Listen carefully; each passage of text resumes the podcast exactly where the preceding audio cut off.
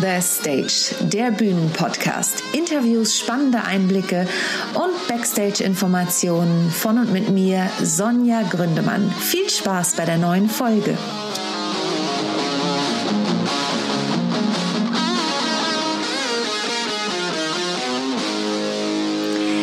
Willkommen zu einer neuen Folge von Rock the Stage, der Bühnenpodcast. Mein Name ist, wie in der Ankündigung schon gesagt, Sonja Gründemann und ich freue mich, dass du heute eingeschaltet hast. Vielleicht ist es ja das erste Mal, dass du zuhörst, deshalb erzähle ich einmal ganz, ganz kurz, denn viele meiner Hörer wissen das, wer ich überhaupt bin und warum ich Rock the Stage, der Bühnenpodcast habe. Ich bin seit vielen Jahren auf der Bühne unterwegs. Ich mache es auch ganz kurz.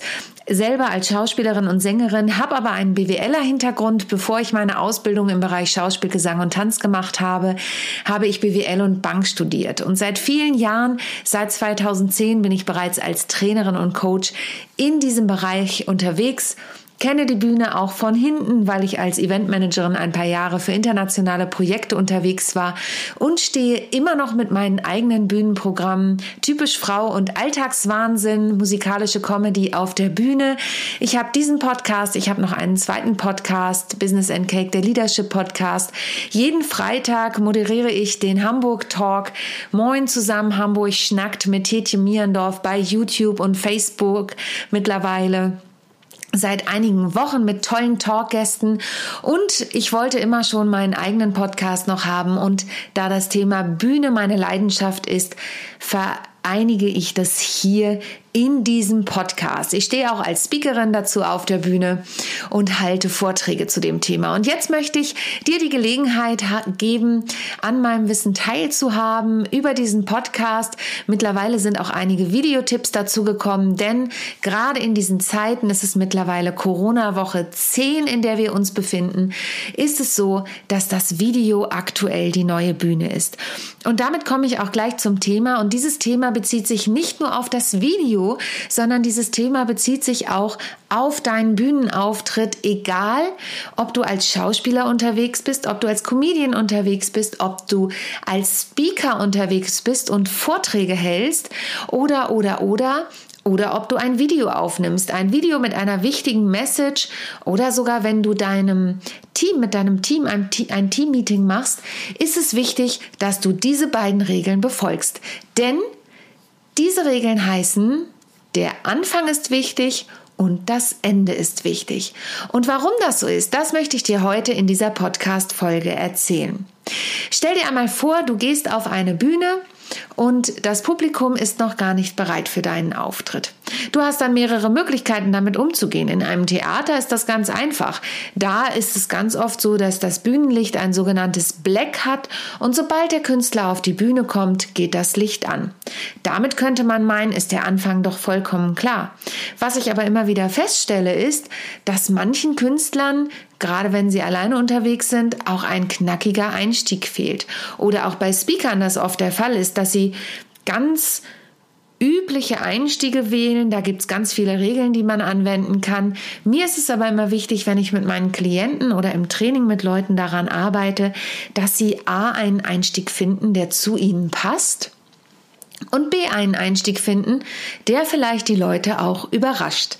Ich möchte dir ein Beispiel aus meiner kürzeren Vergangenheit erzählen. Kurz bevor der Lockdown war, habe ich noch einen Vortrag für die GSA, für die German Speakers Association, in der ich Mitglied bin. Das ist der Deutsche Rednerverband gegeben. Und zwar habe ich einen Vortrag gehalten auf der GSA Winterkonferenz in Dresden. Und in diesem Vortrag bin ich auf die Bühne gekommen. Bei mir ist es so, wenn ich meinen Vortrag Rock the Stage halte, dann gibt es immer die Intro-Musik, die du auch am Anfang dieses Podcastes hörst und die gibt's auch bei mir als Outro. Jedenfalls spielte die Musik und ich kam auf die Bühne und das erste, was ich tat, war, ich nahm einen Bleistift in den Mund und machte eine Gesangsübung. Das hörte sich dann ungefähr so an.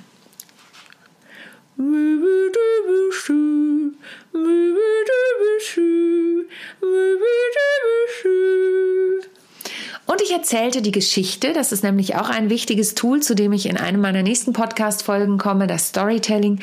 Ich erzählte die Geschichte davon, dass das meine allererste Gesangsübung mit 16 war bei meinem ersten Gesangslehrer und meine Mutter saß hinter mir. Ich konnte sie im Spiegel beobachten, denn ich musste mich bei dieser Übung auch noch vor einen Spiegel stellen und ich konnte sehen, dass sie sich vor Lachen fast in die Hose machte. Das war nicht so einfach, da weiterzumachen. Aber jedenfalls stieg ich mit diesem Einstieg ein und damit überraschte ich mein Publikum und ich nahm etwas, was zu mir und meinem Auftritt passte, was zu mir und meiner Message in dem Moment passte. Und das ist etwas, woran die Leute sich erinnern. Wenn es dann noch ein lustiges Foto dazu gibt, wenn du das zum Beispiel in den Social Medias posten möchtest, dann ist das etwas, woran die Leute sich erinnern, weil es ein etwas anderer Einstieg ist als Hallo, herzlich willkommen, das sage ich ja auch immer wieder bei meinen Podcasts. Und auch was anderes als, das ist ganz beliebt, besonders in der Speakerbranche, dass die Leute erstmal dazu animiert werden, die Hand zu heben und ihre Meinung zu sagen und, und, und. Da gibt es viele Tipps und Tricks, mit denen man da arbeiten kann. Für mich, wie gesagt, ist immer am wichtigsten, dass das, was du machst, zu dir passt und dass du dich damit wohlfühlst. Denn es ist ja nicht nur so, dass es für die Zuschauer der Einstieg ist, sondern es ist ja auch für dich als Speaker, als Schauspieler, als was auch immer auf der Bühne dein Einstieg. Und wenn du einen guten Einstieg hast, mit dem du dich wohlfühlst, dann ist das schon einmal die halbe Miete. Der zweite Tipp ist das Ende. Denn es gibt nichts Schlimmeres, als wenn ein Künstler oder ein Speaker von der Bühne geht und die Leute nicht wissen, dass Schluss ist. Es gibt so Lieder, wenn ich an die Lieder, die ich mit meiner Duopartnerin Esther spiele, denke, die haben kein klares Ende. Ich möchte euch mal ein Beispiel nennen. Es gibt das Lied Ironic von Alanis Morissette. Das singe ich mittlerweile seit über 20 Jahren, glaube ich. Noch länger. Ich habe das schon in meiner Schulband damals gesungen. Jedenfalls ist es bei diesem Lied so, dass das einfach so ausplänkert. Das ist furchtbar, weil niemand weiß im Publikum, darf er jetzt klatschen oder nicht. Und das ist nicht für, nur für uns als Künstler unbefriedigend, sondern das ist auch für die Zuschauer unbefriedigend, denn die gucken sich manchmal dann etwas verdutzt an. Also schau immer bei allem, was du machst, dass du ein klares Ende anbietest. Und bei Ironic mache ich das mittlerweile so, dass ich wirklich sage, Ende. Der Song ist zu Ende. Und dann lachen die Leute meistens und fangen an zu klatschen. Aber sie wissen in dem Moment, dass Ende ist. Das ist nicht der eleganteste Weg. Und im Idealfall hast du am Ende einen Knaller, den du präsentierst oder du hast ein Lied, das du am Ende singst. Da sage ich jetzt tatsächlich aus meiner Erfahrung mit meinen Bühnenprogrammen typisch Frau und Alltagswahnsinn und meinen vorherigen Programmen plötzlich Mama und Me und Mr. Right. Es war immer klar, ich mache immer eine Klammer um meine Stücke. Das heißt, es gibt also ich mache das nicht immer, aber ich mache das oft. Es gibt einen klaren Anfangsmoment und der findet sich am Ende wieder. Bei typisch Frau singe ich eine sogenannte Reprise. Das heißt, der Song, der am Anfang typisch Frau ist, ist in einer verkürzten Version nochmal am Ende und die Leute wissen damit, dass Schluss ist und dass sie sich zu stehenden Ovationen hinreißen können. Es gibt natürlich die einfache Möglichkeit, wenn du einen Vortrag hältst oder eine ähm, oder ein, ja, einen Vortrag hältst, ein Training gibst, dass du Danke sagst am Ende, ähm, dass du, wenn du eine Lesung hältst, Danke sagst. Es gibt natürlich auch die Möglichkeit, einen sogenannten Cliffhanger einzubauen. Vielleicht kennt ihr das aus den typischen Vorabendserien, ähm, dass da am Ende immer ein Moment ist, dass man es nicht abwarten kann. Das nächste zu gucken ist ein bisschen unbefriedigend für den Zuschauer, kann aber auch eine gewisse Spannung aufbauen. Besonders wenn du als Trainerin oder Trainer vor einem Publikum stehst, in Anführungsstrichen, was deine Seminarteilnehmer sind, so eine Art Cliffhanger am Ende des Tages einzubauen, dass dass die Spannung gehalten wird für den nächsten Tag und trotzdem Schluss ist für diesen Tag. Das sind meine Tipps für dich heute.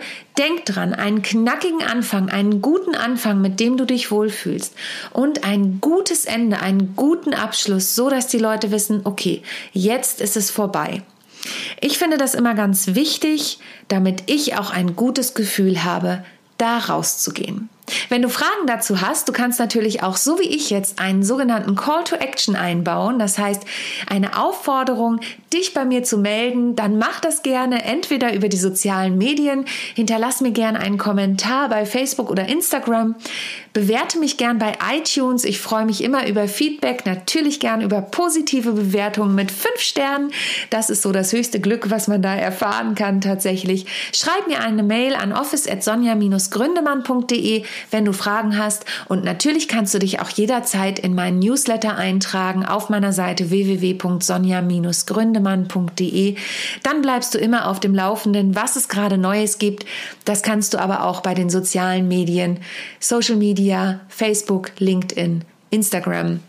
Und ansonsten bleib gesund und schalte wieder ein, wenn es heißt Rock the Stage, der Bühnenpodcast von und mit mir, Sonja Gründemann. Bis bald. Tschüss.